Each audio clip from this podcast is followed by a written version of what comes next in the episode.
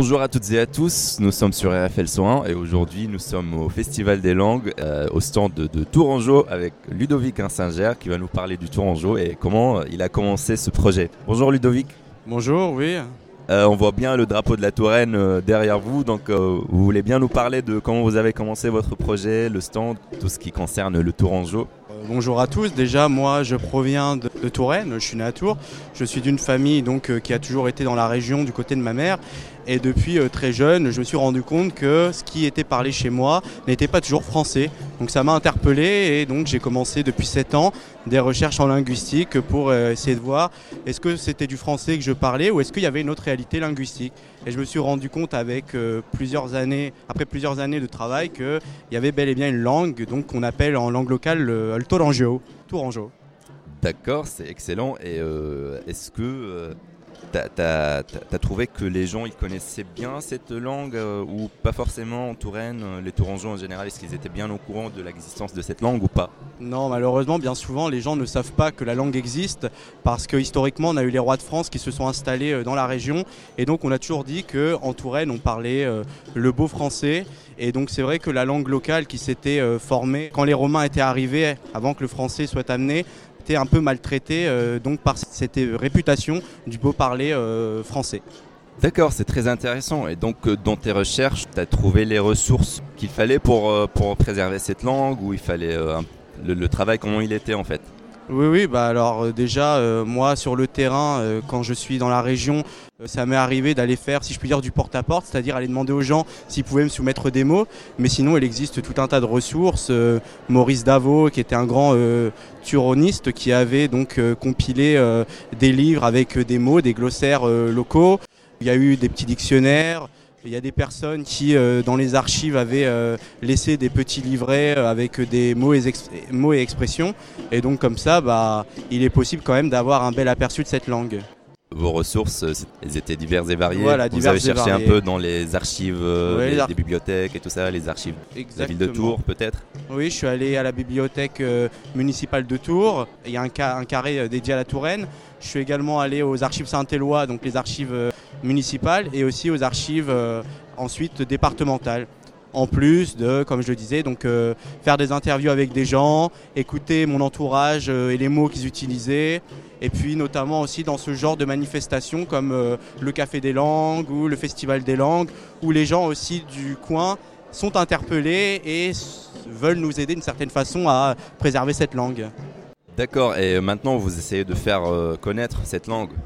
Oui. En général, par quel biais Vous êtes sur les réseaux sociaux? Alors je suis beaucoup sur les réseaux sociaux. euh, c'est vrai que euh, moi je suis enseignant, mais je travaille en région parisienne, donc c'est très compliqué d'être euh, actuellement sur le terrain.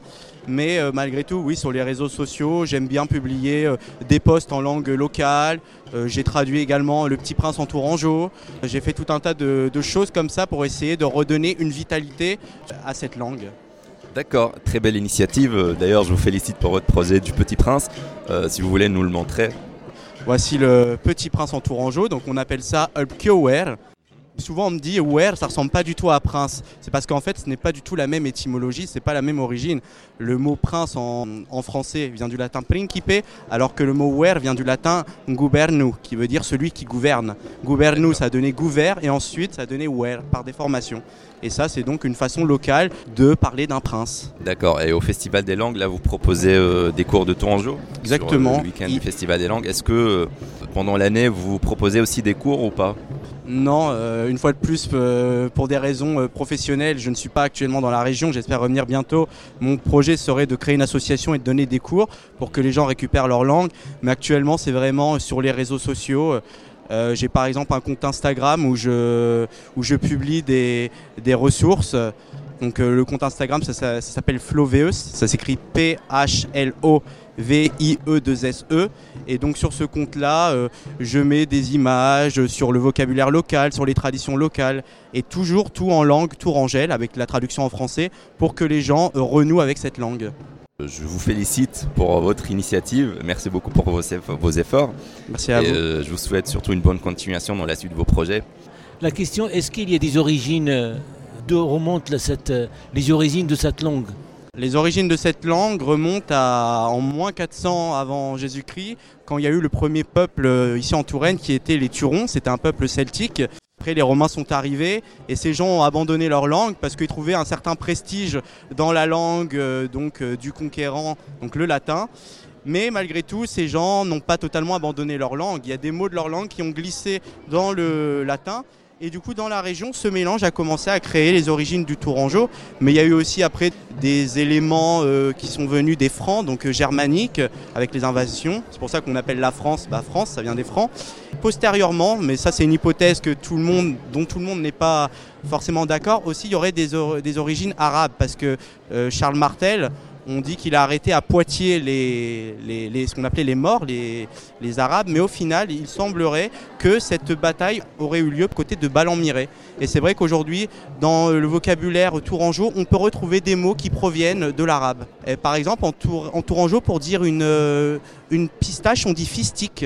Par exemple, pour dire euh, un abricot, on dit alberge. Je sais qu'en arabe, on dit albarko. Donc c'est des mots qui viennent euh, de l'arabe. Il semblerait que ça vienne de cette période.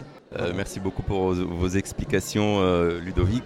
Nous attendons du coup la suite de vos projets et nous serons contents d'avoir vos nouvelles. Oui, bah merci à vous. C'est très merci gentil. pour votre présence. Bon courage et bonne continuation. Merci à vous. Bonne journée.